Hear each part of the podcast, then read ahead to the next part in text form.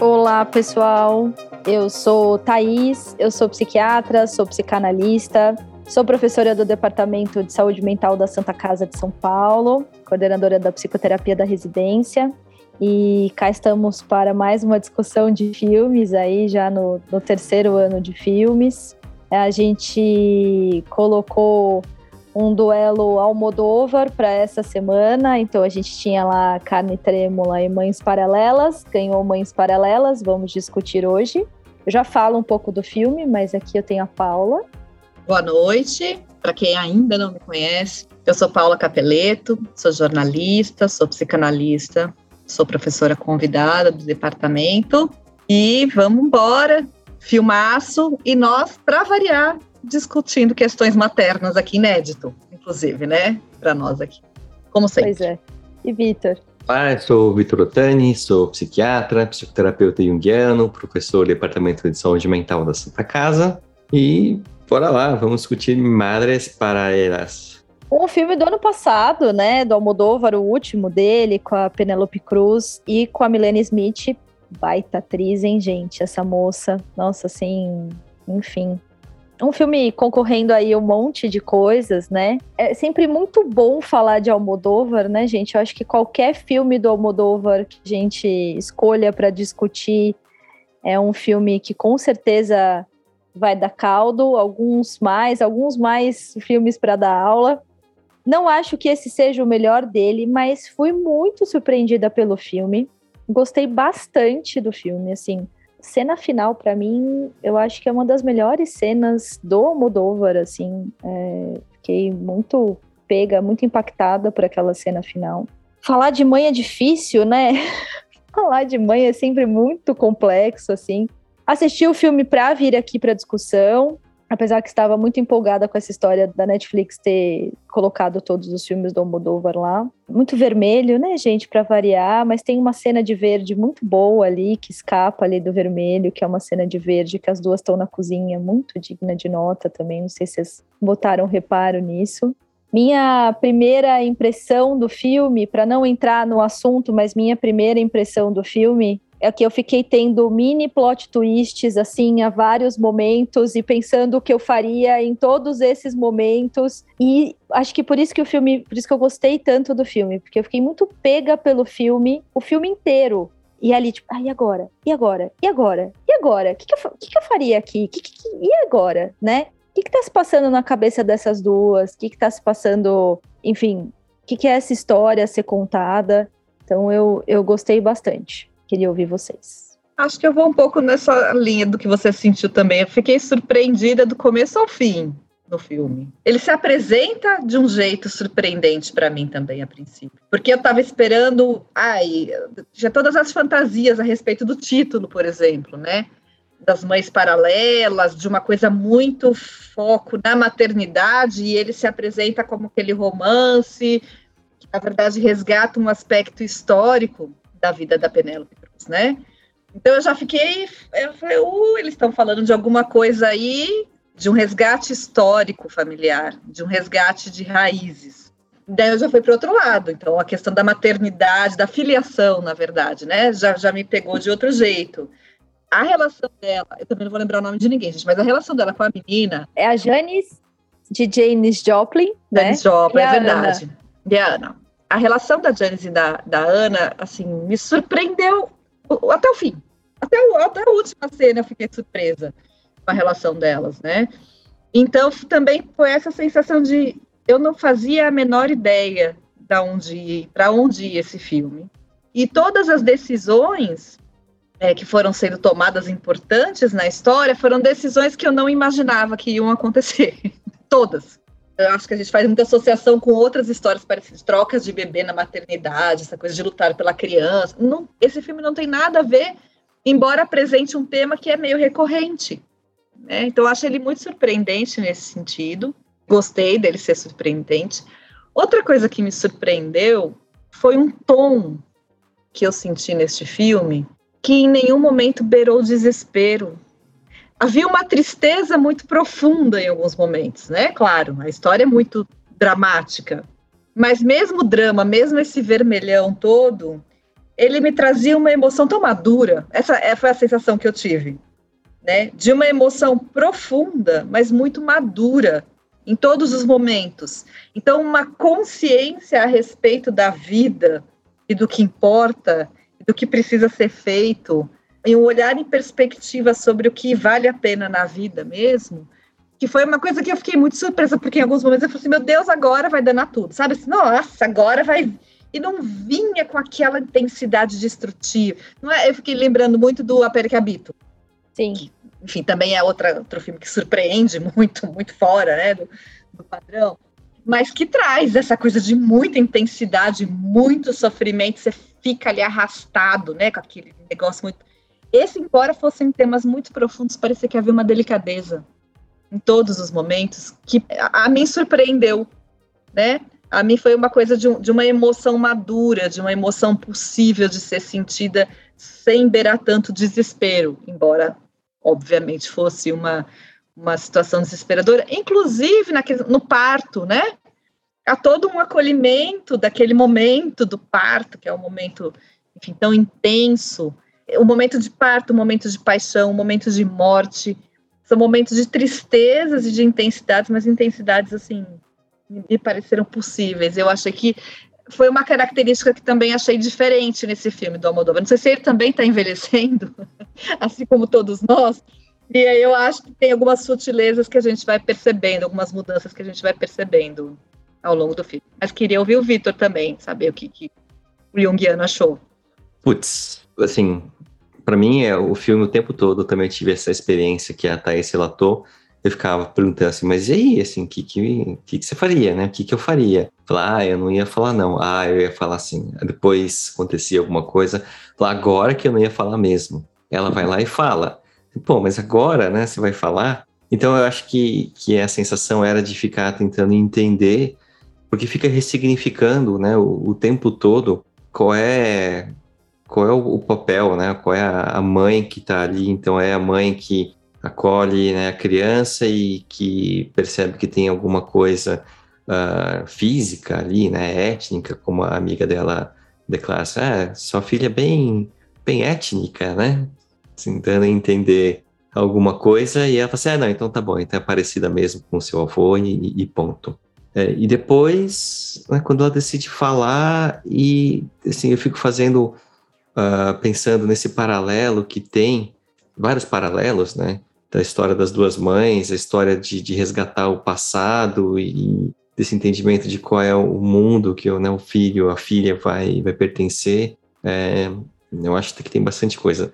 Talvez eu fiquei com a sensação de que não foi assim, o melhor filme do Almodóvar, porque a gente sempre espera aquela coisa bem visceral, impactante, né? Aquela coisa bem emotiva, no sentido de trazer muitas emoções, né? Nervos à flor da pele.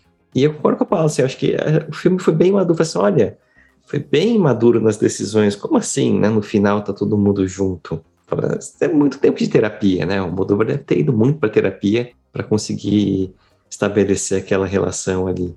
Mas o momento de todo mundo junto, muito terapeutizado, o momento que acontece isso é um momento de olhando para os antepassados, né? E deixando essa figura dos Sim. antepassados concreta de alguma forma, que acho que é por isso que ficou muito impactante para mim a última cena, o fato dele colocar ali os corpos dos pesquisadores ali na, na posição dos cadáveres, para mim foi uhum. genial, assim, né? Porque aquela Sim. morte ressignificada, significada, se torna concreta e pode ser olhada por todo mundo deste lugar, né? Mas eu acho que nós três passamos por uma coisa, como ela é correta. Ela é correta. E como a gente se pega pensando o que, que a gente faria e se a gente não seria tão correto assim.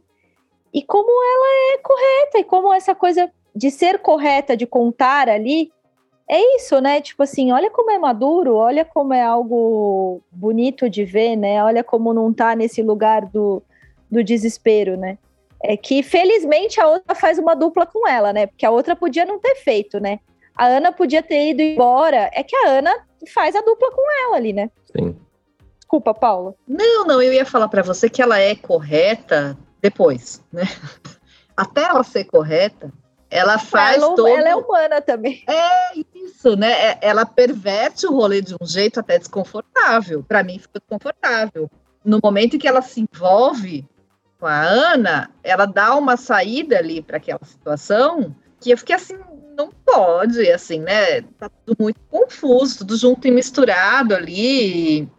E ela tá praticamente seduzindo essa outra mãe, né? Assim, ou entrando na sedução dessa outra mãe, muito contaminada é, pelo medo da perda. Também não, parece, não me convenceu, digamos assim. É, havia um afeto genuíno, mas eu não sei se havia um, uma erotização genuína. Me parece que foi mais um envolvimento da, daquela circunstância. Mas eu acho que o que torna a Janice correta, assim, porque ela não sustenta, nem a perversão dela ela sustenta, né? É porque ela tem uma coerência na história, ela luta pela coerência na história dela. Né? Então ela fala, quando ela se descobre grávida, ela fala para o parceiro dela: Eu vou continuar a, a história das mulheres da minha família, né? Você é mãe solteira. E, e ela pega aquilo para ela como uma vivência não de queixa, né? Não de maldição, mas de como gerança, né? O que ela herda daquilo tudo ela quer de qualquer jeito, e ela se interessa pelo cara que realmente faz isso, resgatar a história dos antepassados da vila dela para dar um conforto para as mulheres daquela vila. É. Não sei se vocês estão lembram da cena que ela está na cozinha fazendo a comida com a Ana e que ela tem uma camiseta que está escrito, é, acho que todas as mulheres todo devem ser feministas, ser feminista. todo mundo precisa ser é. feminista, né? É, então, ela tem uma coisa de feminismo, o filme todo traz uma coisa do feminismo muito forte, mas muito presente na própria história, das mulheres que resistem, das uhum. mulheres que não deixam esquecer, né, das mulheres contadoras que, de história que fazem a coisa ficar viva, porque honram a sua história, honram a história daqueles que vieram antes. E aí, se ela está honrando a história daqueles que vieram antes, e se ela quer contar e se merece a verdade, então ela não podia viver aquela mentira com aquela menina. Outra coisa que eu achei muito curioso é que em algum lugar ela tinha sentido aquilo, porque o cara, quando fala para ela que ele não sentiu alguma coisa, ela não se revolta. Ela não fala que vai fazer um DNA com ele, né? É, assim, até porque ela, ela é a mãe, ela sabe, né? Que o filho era dele mas é uma coisa que também vai para ela, né? Essa história é minha, essa história é comigo. Mas porque aquela filha não era a filha dele. Então, quando ele pontua para ela que a menina é mais morena, tem a pele mais, mais escura e tem o olho, eu não sei como é que ele coloca, mas eu acho que ele usa, pelo menos na tradução, gente, eu não sei se no espanhol tava assim, mas acho que na tradução tava como ela tem a pele morena. E aí, o fato daquela filha ser dela, mãe solteira, dela fazer essa compulsão à repetição dessas mulheres solteiras, que tem todo um uhum. significado, porque essas mulheres são solteiras desde a guerra, né? Assim, uhum. não é que essas mulheres são solteiras, essas mulheres são solteiras porque a avó foi solteira Sim. sozinha por causa da guerra, né? E a mãe, a mãe era de todo mundo, né? A mãe era uma mãe é. do mundo, né? Então, assim, eu acho que aquela filha era tão dela que quando ele pontua isso, ela não tá preocupada com ele. Entende o que eu quero dizer? Assim, tipo, é ele que fala, mas essa filha é minha. Então eu vou prestar atenção no que eu gerei, no que eu fiz, assim. Ele não tá ali, né? Ele tá ali para se redimir no final, que ele vai lá e descobre a cova, vai, tá bom, mas. É, é mas como o trabalho, né? Assim, eu contratei você e vamos separar as coisas, né? Então ele Sim. aparece lá com essa função também tem uma coisa, é, é uma história feminina, né? Porque a, a mulher dele também está morrendo de câncer, né? Também é uma Sim. outra mulher em sofrimento com esse homem. Esse homem também está lá, mas não tá, mas também não tá com a mulher que está morrendo de câncer, né?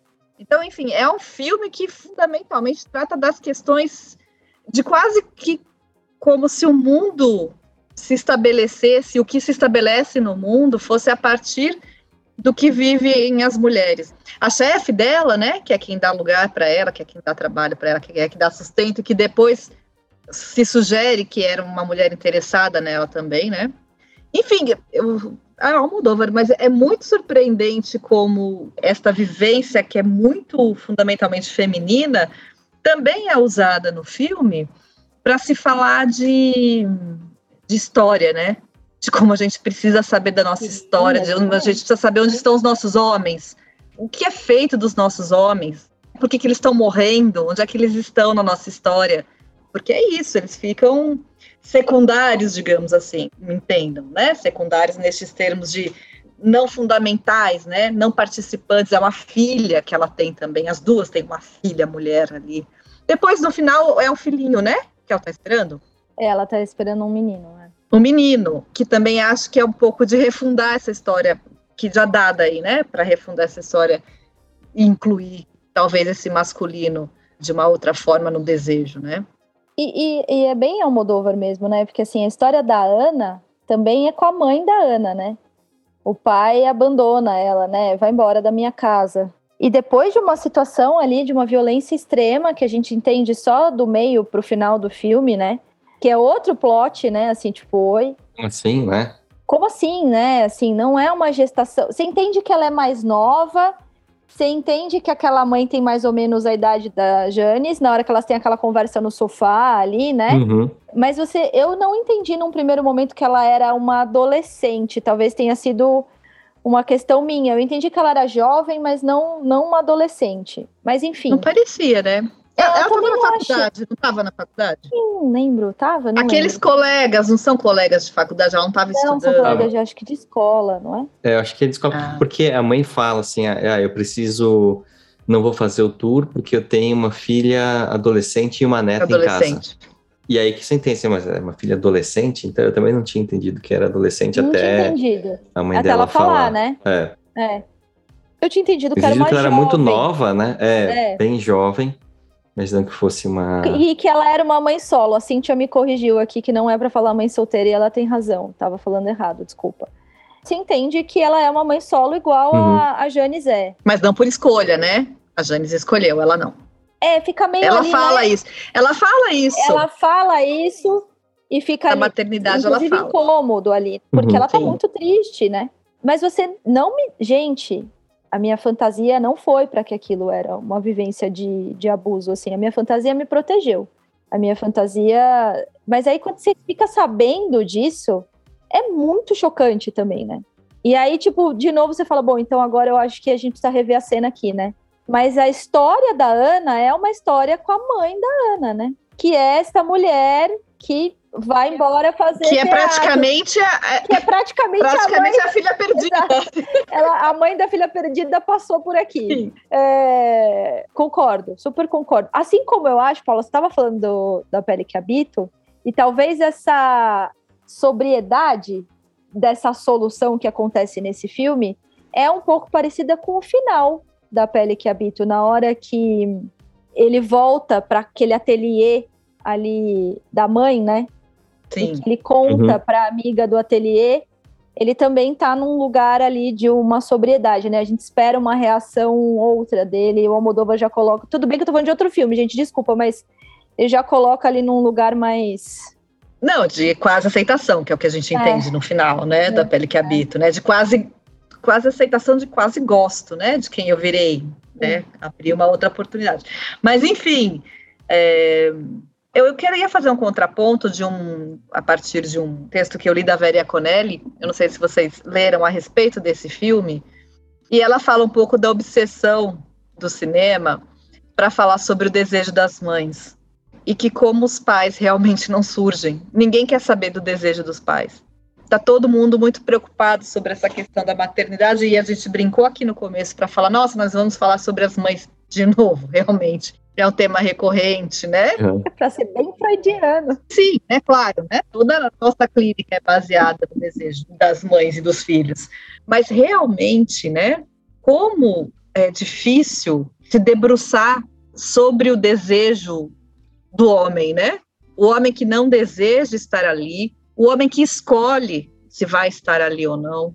Qual é a função que ele ocupa? Como realmente isso é uma, eu acho que a gente já falou disso algumas vezes, lembra aqui do filme da partida, lembro do filme aquele de contador de histórias, como é que era o nome, gente? Grande. Peixe grande, peixe grande. Então, a gente teve alguns momentos, sim, para falar sobre a paternidade, sobre as figuras, mas realmente parece que fica sempre uma coisa um pouco até mais, não sei explicar, mais heróica quando a gente vai para esse lugar. Do que essa coisa mais visceral de quando é com o desejo da mulher. Então a gente viu esses madres paralelos, viu a filha perdida recentemente, aquele outro filme sobre o parto, que eu não vou lembrar agora o nome também, mas foi um filme pesadaço, que o bebê morre. Que o bebê morre no parto em casa. É, é recente, que ela concorreu ao Oscar o ano passado. Sim. Isso, filmaço que fala de uma maternidade sofrida. Aparece o pai também, mas é isso. É quase como se fosse um mistério, esse feminino mistério que precisa ser tão esmiuçado, explorado.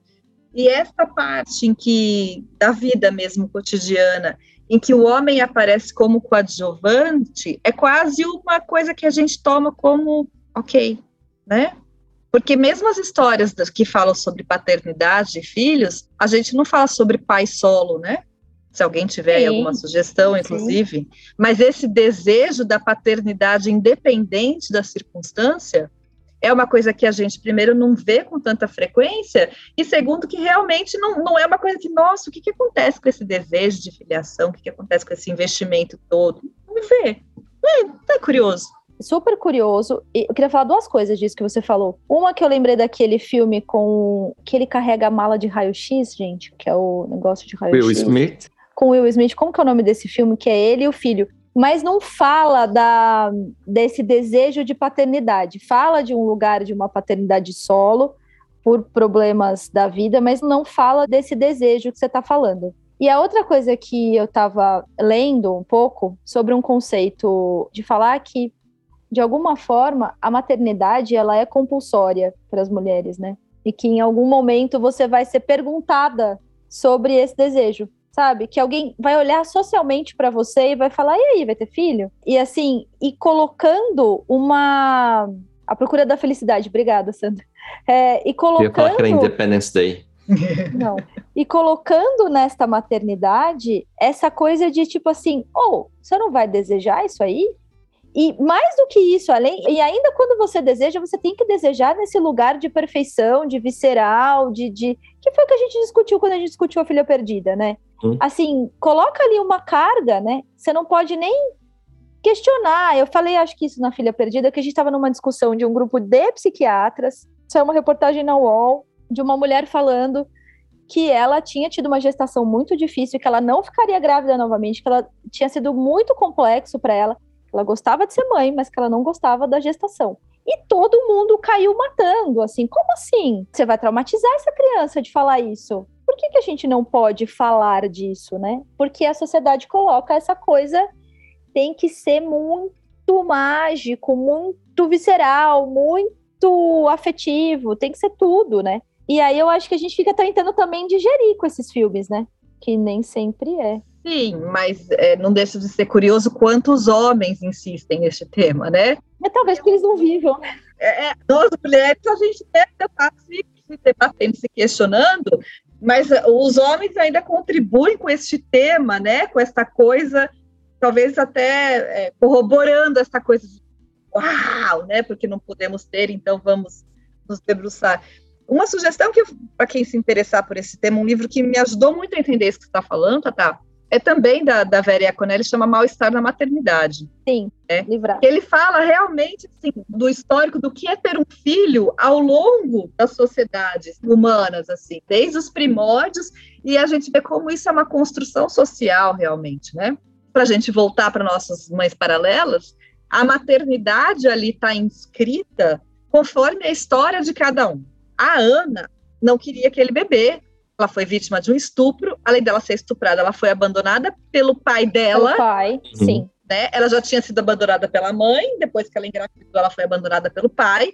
A mãe a recolhe como um, enfim, uma trolha ali, né? Um negócio que ela não sabe o que fazer, com toda a culpa que ela carrega de não ter sabido o que fazer mesmo com aquela criatura. Ela encontra nesse bebê, e acho que a, com a ajuda da Jane, que materna ela no momento do parto, né? Um encantamento daquele bebezinho fofo um encantamento. Ela, ela tem um lugar ali quando nasce aquele bebê. E eu lembro disso numa aula que eu tive há um tempo sobre clínica de adolescente, que tinha uma professora que explicava para a gravidez na adolescência, né? Por que, que isso é uma coisa tão recorrente, né? Era na nossa época, era antes da gente, continua sendo agora, né?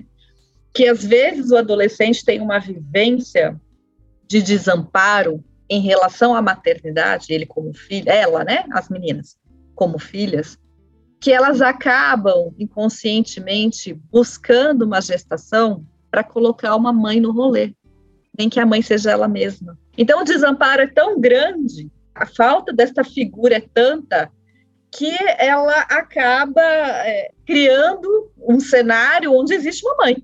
É ela, mãe. Veja que perigo, né? Que risco. Mas é, ela dá uma resposta para essa angústia, digamos assim, entende? Porque ela como se ela pudesse também se maternar, maternando aquele bebê. E eu acho que é um pouco o que acontece com a Ana. E aí a gente pode imaginar o tamanho do sofrimento barra libertação, eu acho que é paradoxal mesmo, quando esse bebê morre. Porque quando esse bebê morre, ela corta o cabelo, ela banca a sexualidade dela, ela vai viver longe desses pais, ela se integra, né? Ela não fica mais como aquela coisa que precisa daquelas figuras para ser alguém. Ela se banca. Então eu acho que é toda uma construção muito rica de um personagem que a gente pode compreender de diversas maneiras e mesmo aquilo que parece muito trágico, muito sem sentido, né? é o pesadelo de qualquer mãe, um bebê que morre dormindo. A morte súbita é uma coisa muito complexa, né? Eu acho que com a fantasia, com a pulga atrás da orelha que ela tinha matado a menina, gente, mas fiquei um tempão com essa fantasia que ela matou a menina. E aí a Janice vai descobrir que ela matou a menina, daí ela nunca mais vai resolver isso, porque ela não vai contar. Porque se ela matou a menina, ela não merece Era outro tipo de filme. E aí ia ser Lars von Trier. Ia ser, é, aí ia ser Lars von Trier. é, o, é outro ou, filme. Ou, sei lá, Sei, Aí eu não ia gostar tipo, tanto, talvez, né? Provavelmente. E legal que, assim, interessante, né? Assim, o, o, o, título do filme é Mães Paralelas. Aí tipo, pensa assim, bom, por que são paralelas, né? Fiquei pensando em várias teorias, porque paralelas, né, retas paralelas, elas caminham sempre juntas, mas elas não se encontram. E, e a história, né? Então, assim, a mãe da Ana, a, cujo nome é Tereza, eu acho, pelo que eu tô Isso, vendo aqui. Tereza. Né? Tereza. Ela não, não queria ser mãe, queria né, ficar ali no teatro. Uh, depois... Também estava fugindo de uma situação familiar, né? Porque ela casa para fugir de uma situação. Uhum, também casa para fugir.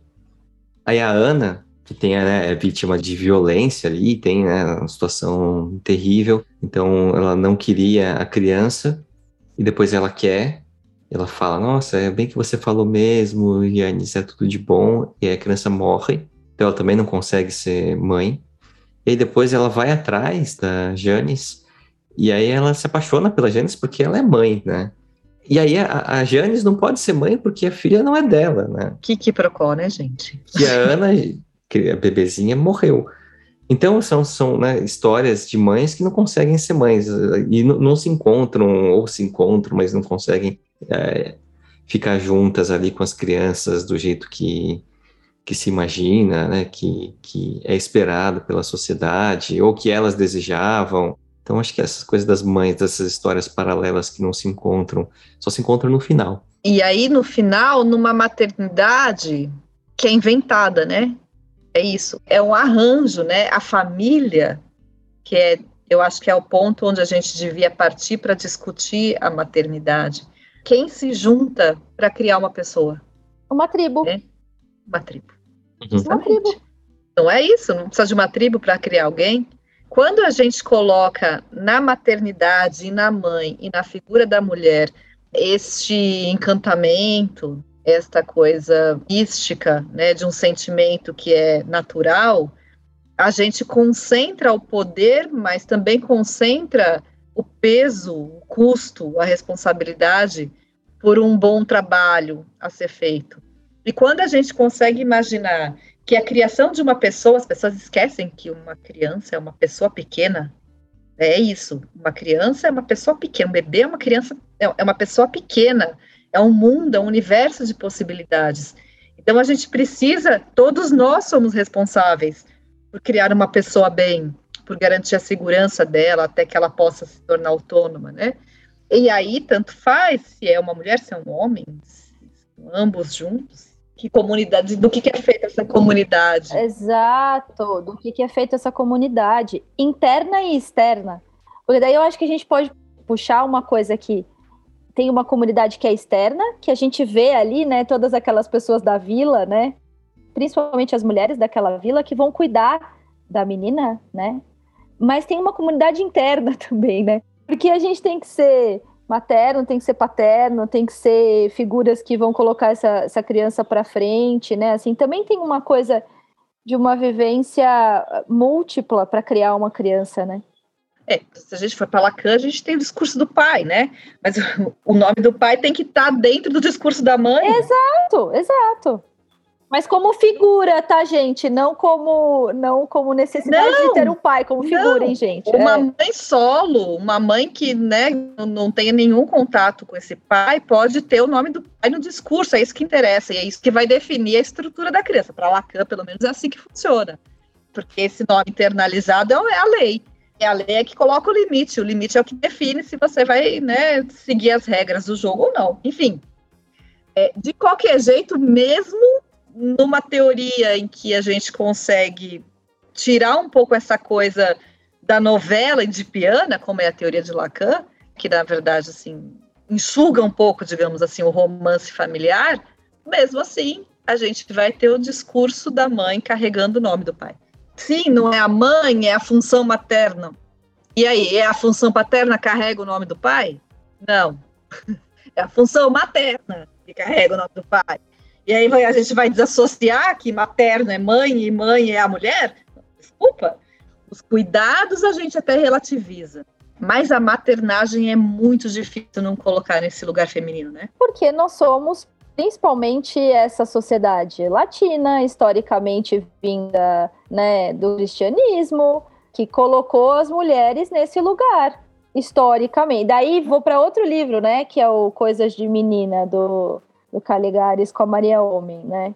Que também é um livro muito legal de ler, que a gente vai vendo essa construção histórica e por que que estamos neste lugar.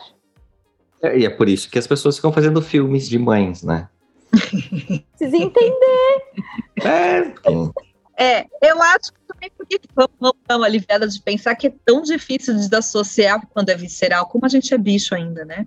Eu estou aqui em casa com duas cachorrinhas que não são castradas, cheia de leite na tetinha, gente. Na gravidez Tendo que colocar roupinha nelas, gravidez psicológica. Então, mas que inferno que tem uma fêmea nesse mundo, tem sossego, as bichinhas não cruzaram, não teve macho, não, não teve nada, elas estão lá com, com uma natureza assim, jogando elas para esse lugar. Eu acho que também fica difícil quando a natureza é tão. É, se a gente botasse um ovo, todo mundo ajudava a chocar, né? Não, ficar... não, não a gente carrega o bebê ali dentro, né? Depende de um, de um corpo de mulher para o bebê. Claro que depende do corpo de homem também, né? Mas para surgir, mas para continuar, depende do corpo da mulher. Para se alimentar, depende do corpo da mulher. Então, é difícil mesmo, né? É, a natureza joga para esse lado também, corrobora, digamos assim, o discurso que de novo poderia ser muito relativizado e muito mais leve se a gente pudesse entender o tamanho da aventura que é criar uma pessoa. E que aí a gente pudesse acolher uma diversidade de histórias, entender o quanto é importante uma diversidade de pessoas e de modelos para não pesar muito para alguma espécie só, né? Ou para alguma pessoa só, né? Talvez a, a Janice entenda isso um pouco melhor, né?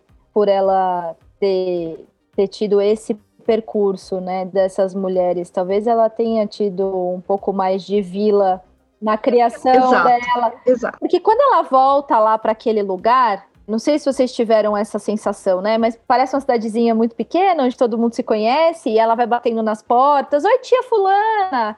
Oi, vó, não sei o quê. Então, foi me dando uma sensação de que ela tinha um pouco desta vivência de tribo mais do que do que a Ana, né? Por exemplo, que é o outro a outra paralela do filme, né? Que foi criada pelo pai. Viveu com o pai.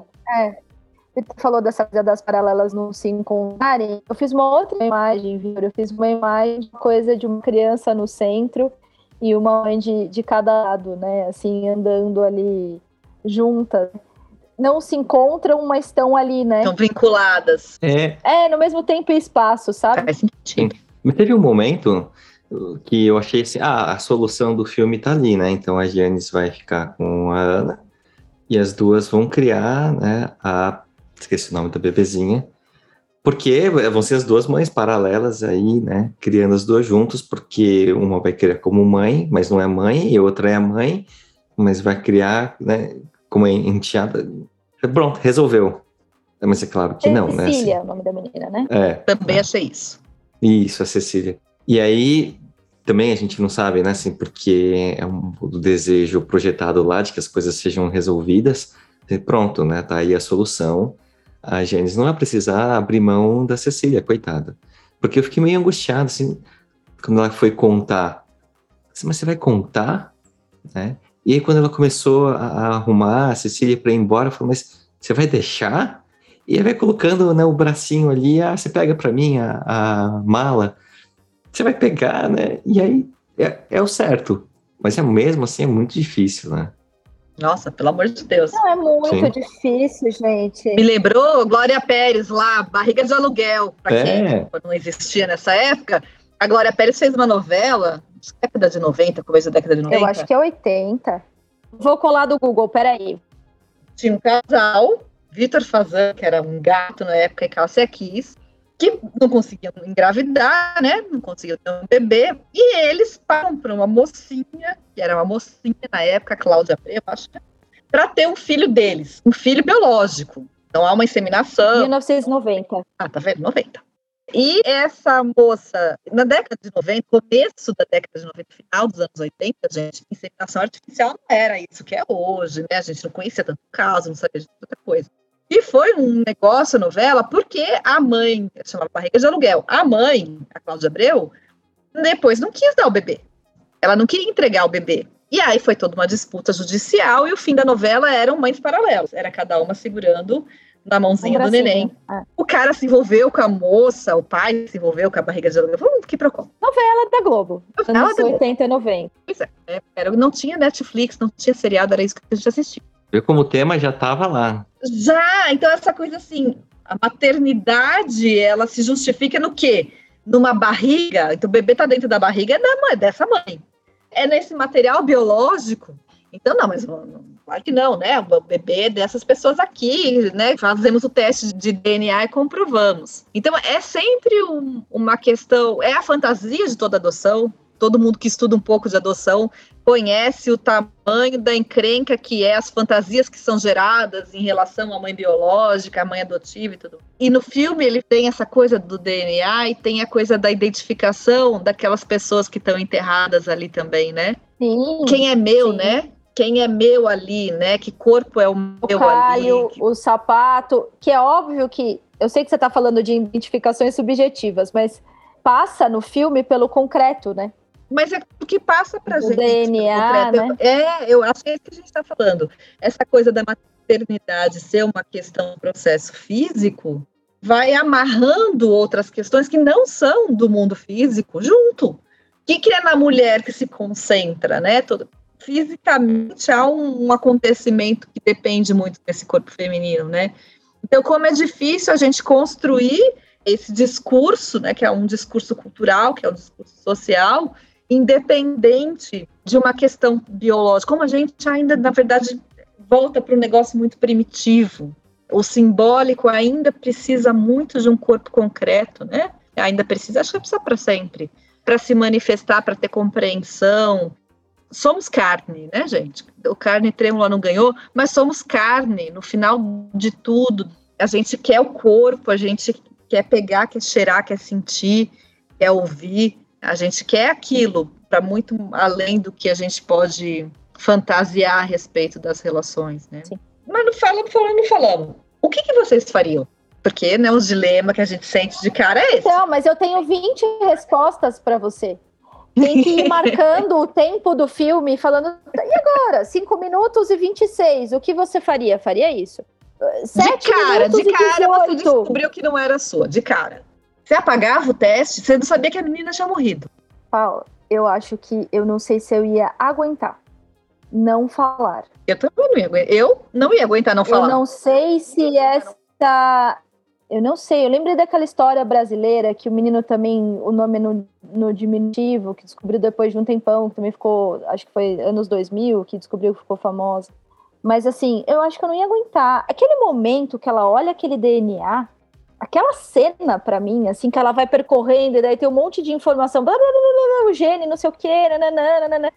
gente, é de, de, um, sei lá, eu acho que não dá para aguentar, entendeu? Eu acho que não dá para aguentar. Então, mas eu não ia conseguir, assim, apagar tudo e deixar ela com outro bebê e eu fico com esse. Então, Sim. mas ah, aí vamos para a solução mais poliana da face da Terra. Vamos criar todo mundo junto, né? Não necessariamente todo mundo junto debaixo do mesmo teto, mas vamos criar perto, vamos, sei lá, vamos ser uma grande família. O que eu sei também que ia dar uns 15 filmes do Almodóvar, né? Porque não é simples. Nelson Rodrigues também, né? Nelson Rodrigues. Credo. Certeza.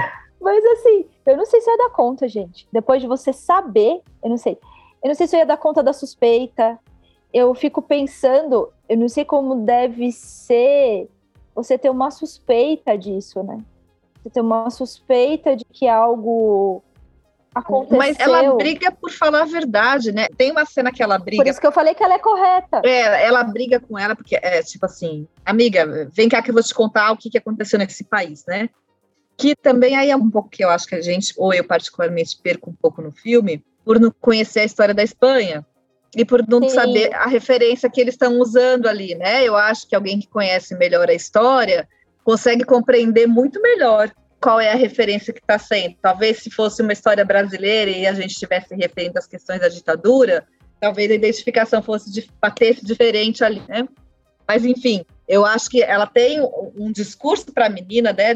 se liga de onde você veio. Quem são os seus antepassados? Eles lutaram ao lado de quem? É, você sabe disso? Isso é importante de você saber, porque nós somos fruto de uma história que nos antecede. Então, eu acho que alguém que tem esse discurso e tem essa verdade em si, entende que nós somos fruto daqueles que lutaram e que morreram, não pode aceitar em alguma parte da história, por mais que Doa. seja na carne, Exato. seja sofrido, você manter aquele. É, é, injusto com quem vai continuar a história. É injusto. Então, essa história é ruim, é triste, mas ela é tudo que você tem. Né? Então, eu, eu acho que ela ia por esse lado até saber que a menina morreu. Porque eu acho que ela chama, ela encontra no café e chama ela para ir, a Ana para ir para casa dela. Eu acho que ela queria mesmo contar. Mas aí você falou, bom, mas eu vou contar e vou ficar sem nada.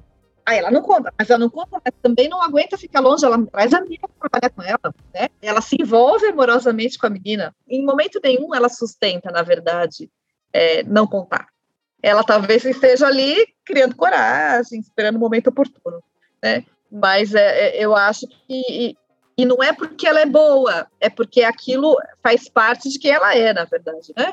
Faz parte de quem dessa história, dessa de mulher. como ela se define. Sim, mas dessa mulher que é neta dessa avó, que é filha desta mãe, que está inserida nessa história daquele país e que olha para essa coisa de ser correta desta forma, né? Sim. É a história que ela inventou para ela. Uhum. E aí, como é difícil a gente bancar, né? A história que a gente inventa pra gente às vezes, né? É tão mais fácil quando fica nesse campo do idealizado, mas quando coloca a prova, que foi o que aconteceu com ela, como a gente vira humano, né?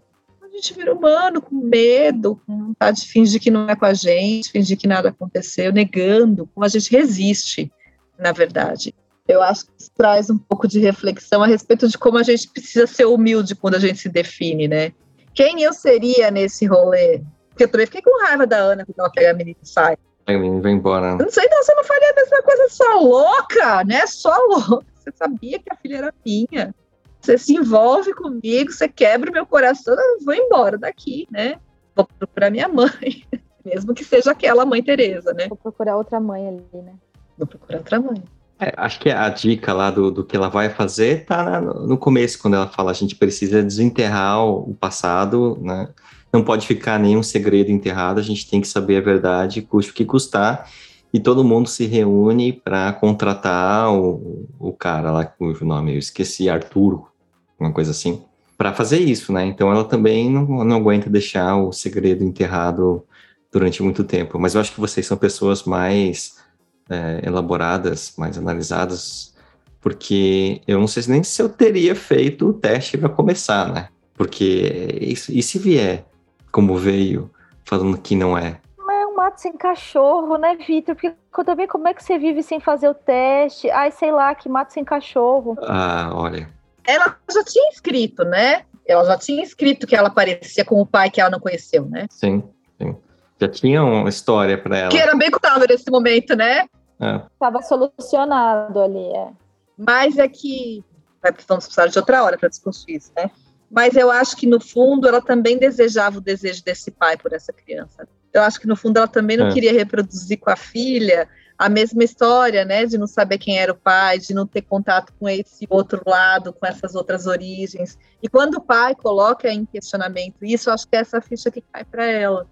De, eu também senti. Ele fala assim: eu não senti que ela é minha. Era uma coisa de uma conexão que ele falou para ela e ela ficou meio tocada com aquilo. E, será que também não tem alguma coisa aqui que eu também em algum momento duvidei? E estava ali só precisava que alguém desse nome, sabe? Era um mal-estar que só precisava que alguém desse Acho nome. Quando dá o nome, ela vai, ela vai, vai testar. É, ela vai, vai testar. É. Quer dizer, cai uma ficha ali, né? Caiu uma ficha. Eu acho que é importante a gente pensar nessa necessidade, do mesmo jeito que a gente questiona desse peso todo da maternidade recair tanto no feminino, como é importante a gente retomar que são dois que fazem um, né? que há todo um re, uma rede de referência, que essa comunidade, ela é uma comunidade porque ela é composta de, de dois lados, efetivamente, que vão abrindo em muitos outros, para a gente chegar naquela síntese que é aquele bebezinho. E como fica manco, como fica faltando quando a gente não tem isso, entende? Por mais que uma mãe solo possa ser uma mãe que, que dê conta e ela é romantizada e ela consegue mesmo, como empobrece, no final das contas como se você tivesse, por exemplo, falando de ficar sempre tendo filhos entre irmãos e primos, né? Como até geneticamente aquelas doenças vão aparecer em maior quantidade, a coisa vai dar, dar algum pepino. Como a gente precisa amplificar, como a gente precisa pular, como a gente precisa sair da bolha, né? E ver outras realidades e conhecer outros sabores e conhecer outras cores e, e como isso que no final das contas é o fim do filme, né? Toda aquela comunidade junta inclusive o pai, né, daquele bebê que morreu e aquela menina com aquele bebê que é um pouco dela e um pouco de todo mundo, consegue dar conta daí do que é uma de novo, do que é uma família, né? De como a gente precisa se cercar. E da importância, de novo, é, é, é o ditado, gente, da importância dessa tribo, da importância para a gente olhar para as crianças, é, é aquela coisa que muitas vezes a gente tem a oportunidade de ir para países menos violentos que o nosso, né? E a gente vê as crianças andando sozinhas e vê a sociedade protegendo essas crianças, né? E fica todo mundo babando, todo mundo encantado, né? Você vê um monte de criancinha de 5, 6 anos andando de metrô sozinhas. Elas estão em galera, tem alguém esperando numa ponta, alguém embarcou elas na outra ponta, mas o trajeto elas estão ali sozinhas, né? E a gente fica encantado porque a gente fala, olha como que essa sociedade está cuidando dessas crianças, né? E como muitas vezes a gente não consegue fazer isso aqui, né? Bom, e nem às vezes uhum. essas sociedades que cuidam tão bem das crianças, né? Cuidam do lugar onde essas crianças vão viver, né? Estamos aí vivendo tempos sim, em que. Sim, muito difíceis. Assim como a gente precisa de um corpo, gente, e a gente às vezes esquece disso. A gente precisa de um lugar. A é. gente precisa de um lugar ninguém vai existir se não tiver terra, né? Enfim, isso está em risco, né? Ah, a gente ama as crianças, a gente protege, uh, né? Tem que ter condição para que isso aconteça. Dá trabalho, né? Cuidar, então, às vezes a coisa fica meio de lado, assim. Dá trabalho contar a história, dá trabalho falar assim, viu, não tem uma só verdade, não tem um só lado certo, o negócio é muito variado, muito amplo, né? As coisas tá difícil, gente. Ainda bem que eu já tive filho, já fiz duas logo de uma vez, entendeu? Porque cruel, hein? Cruel. Pensar nesse, no que, que vai sobrar de tudo isso. Eu vou entrar aqui no, no Jungianês, o Victor vai ter que me ajudar. Mas eu fico pensando, né, o quanto se ela não contasse, é, se ela não se colocasse nesse lugar, fico pensando em quais são os, os pecados que ela teria cometido e que, que ela iria sofrer se ela não contasse, né? Os pecados dos deuses, né? Ai, bom, aí o Victor vai falar, não, mas é maldição, nossos. né?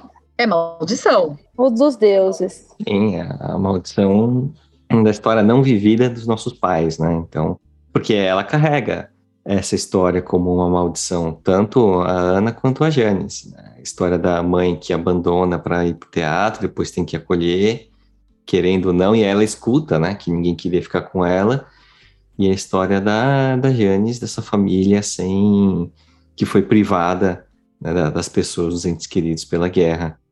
parando assim para pensar, então de fora, que é sempre uma posição mais confortável, eu acho que o mais correto para aquela criança era mesmo que a verdade estivesse vindo à tona e você escava tudo e aí depois se lida com aquilo. Mas então eu vou ficar com essa posição mais confortável mesmo de, de análise de fora, de analisar o filme aqui olhando e aí tomar essa decisão de o que, que você faria, sei. Quem sabe numa próxima discussão, porque é. é mas, gente, aqui entre nós que temos conhecimento, né, de toda a importância que tem a gente contar uma história, não tem como a gente fugir de saber que se a gente não contar uma ela não precisa ser assim, meu Deus, né? Eu lembro de, um, de uma aluna que a gente teve uma vez que trabalhava com juizado, não é juizado de menores, né? É, é outro nome agora. Vara da é, infância é, e da vara, adolescência. Da infância e da adolescência. E contava, e a gente sempre falava, por exemplo, em, em casos de adoção, como é importante contar uma história para a criança, né? Não falar que você é a mãe biológica para a criança naqueles dramas todos, descobrir lá que não é adotivo e tudo mais. E aí ela falou assim, mas viu, teve uma criança lá que foi abandonada no cemitério, era um bebezinho abandonada no cemitério, quase morreu e não sei o que. Como é que você conta isso para uma criança? Eu não acho que é o contar a verdade, entende? É essa necessidade. Eu acho que é contar, inventar uma história que você também acredite. E a gente fala muito de falar da sua história, do teu desejo. Quanto eu sempre sonhei em ter um filhinho assim, assim, assado, e o seu pai também sonhou, e a gente criou assim, e um dia aconteceu de que tinha uma mãe que não podia, sabe aquelas E claro, de acordo com a idade, de acordo com a possibilidade da compreensão, não é falar mentira, né? É falar uma versão, uma versão genuína, e é uma versão genuína essa você fala do seu desejo. E não necessariamente você precisa traumatizar o bichinho, né? De você falar essa verdade crua. Temos um professor querido que falava que verdade sem amor é crueldade, né? Então eu acho que é pensar um pouco no como a verdade pode ser dita de várias maneiras. E a Janis faz isso com a Ana também, né? Ela, ela também fala com amor. De novo a gente volta para aquele lugar de tem uma maturidade como as coisas são apresentadas, mesmo as dramáticas, que não é que ela descobre, né? Ela olha para a cara da menina, que é a cara do pai, né? Na fotinho ali é evidente sim, que a menina. Sim. Ela não faz essa ligação, não cai uma ficha, ninguém conta para ela, não tem um exame de DNA que ela descobre. Não, é uma conversa quando se chega no limite, né? Quando a Janis acha que não, não aguenta mais mesmo guardar aquilo. Então é bonito também de como é natural que a coisa se apresenta ali sem grandes carnavais, sem grandes músicas, assim, né? Arrebatadoras, meu Deus, suspenses, sim, né? Sim, é uma coisa que acontece ali naturalmente. Então, também acho que traz essa beleza desse filme, o, o quanto essas emoções são possíveis de serem nossas, né? Da nossa identificação acontecendo uma coisa, poxa, podia ser, né? Podia ser que fosse assim comigo também, né? Na maioria das vezes não é. Mas enfim, Bora, Pelo amor de Deus, e ninguém processa essa maternidade, eu só fiquei pensando nisso. Não vai pro jornal, não vai processar essa porra dessa maternidade, ganhar um dinheiro em cima deles, que absurdo, olha o tamanho do sofrimento. Já fiquei pensando no rolê que dava pra pôr no pau um negócio desse, né? Que é um erro imperdoável o negócio desse. Né? Sofrimento sem tamanho. Então. Absurdo, né? Bora para as considerações finais, gente? Começar, Vitor. Bom, uh, para variar, né? É um filme que eu gostei bastante. De novo, eu acho que a gente teria muito mais para a gente poder discutir aqui. É, o, o, tempo limita a discussão, mas é sempre legal de, de trazer para a gente poder falar sobre aquilo que estava só na nossa cabeça quando a gente assiste o filme e fica martelando depois. Para mim, apesar de ser um filme menos visceral do que os outros mais antigos do Almodóvar, é um filme que traz uma série de questões que, para mim, assim, essa história dessas mães que não, né, não conseguem se encontrar como mães, né? Então, talvez ali no o único momento em que eu achei que as coisas fossem dar certo é quando eu tive a fantasia de que a Anne ia ficar com a Janice para criarem a Cecília como filha. E aí seria perfeito, né? Mães paralelas, com a interpretação que a Thaís deu. Mas eu acho que o recado que fica é assim, né? Quando você vai atrás da verdade, ela acaba sendo importante. sofrida ou não, né, triste ou não, mas é, é, o que vai definir a gente. Então, gostei bastante do filme. Ai, gente, eu tenho a dizer que os filmes que falam sobre os dramas humanos são tão mais legais. Todos eles falam, a gente discute eles, tá é bom. assim mas... que a Paula vai puxando os filmes para discussão, mas nem sempre ela ganha nas puxadas. Não, nem sempre, eu ganho. nem sempre eu ganho, tenho que dizer isso. Mas é isso, porque assim, na verdade, assim, eu gosto de assistir dramas humanos, eu gosto de assistir coisas que fazem a gente pensar o que, que a gente sente, porque eu acho que isso ajuda a gente a nomear. Então fica difícil, às vezes, eu discutir o que, que eu sentiria se eu tivesse numa nave espacial e ela e ficasse perdida no espaço, entendeu? Embora lá também mentira, é um drama. Mentira, mentira, porque a gente traz isso para o humano e discute do mesmo jeito. Não, não, então, isso que eu ia falar. Aquele quando foi assim, é, tinha uma mãe ali também que tinha perdido uma filha, então deu para fazer o rolê, né? Agora vamos discutir o que aquele filme que os negros ficam perdidos no meio do mar e o tubarão vem e come? Não dá, né? Porque é só um filme de agonia. Então eu não, acho agonia. que. É, é, mas é só, ah, não, não, não, mas é uma agonia que não tem. Né? Você vai ser comido pelo tubarão, de novo, não sobra corpo, gente, não tem o que, não sobra nada, né? É claro, só, só tem agonia e morte. Enfim, mas estou brincando com vocês, só para falar que, como a gente às vezes conta histórias, e claro que nesse filme tem um tanto de um, de um fantástico, né? Essa coisa de trocar bebês da maternidade aqui é, é uma fantasia, né, muito humana, mas é um negócio que não acontece com uma frequência ainda bem, né? Mas como isso faz a gente ir mais profundamente nessa necessidade da gente contar as nossas próprias histórias, da gente rever os nossos próprios conceitos, da gente pensar nos nossos limites, né? O limite do amor, o limite do desejo, como as nossas as histórias que nos antecedem são histórias que nos determinam, como ninguém morre no fim, né? Acho que a beleza de tudo também está aí como uma coisa triste, trágica, por exemplo, é uma coisa que faz ressignificar gerações, faz a gente ter uma história com consistência e como a gente precisa entender que que esse nosso tempo é curto mesmo, né, de vida, e que a gente precisa o humano precisa de muito mais mesmo, né, de muito mais incremento para que isso faça sentido e para que a gente suporte acima de tudo, continuar aqui, continuar resistindo, continuar sobrevivendo, continuar acreditando e tendo esperança de que vale a pena. Apesar de tudo, tem por onde, tem por onde ter prazer, tem por onde ter conexão, tem por onde recontar mesmo as histórias mais tristes. Então acho que tá dos meus favoritos nesse sentido, assim, né? Como, como eu me sinto feliz, no final das contas, de, de ter essa experiência, assim, de, de poder olhar para esses lugares. Eu vou puxar ao final, né, falando de uma, de uma coisa que está aqui para mim desde o começo da discussão e que ficou para mim um pouco no filme. Este momento que a gente pensa que talvez ela faça uma saída perversa ali momentaneamente, ou que ela fique ali olhando o que, que ela vai fazer na tela daquele computador. Eu acho que o Almodóvar pra gente de uma forma filmada.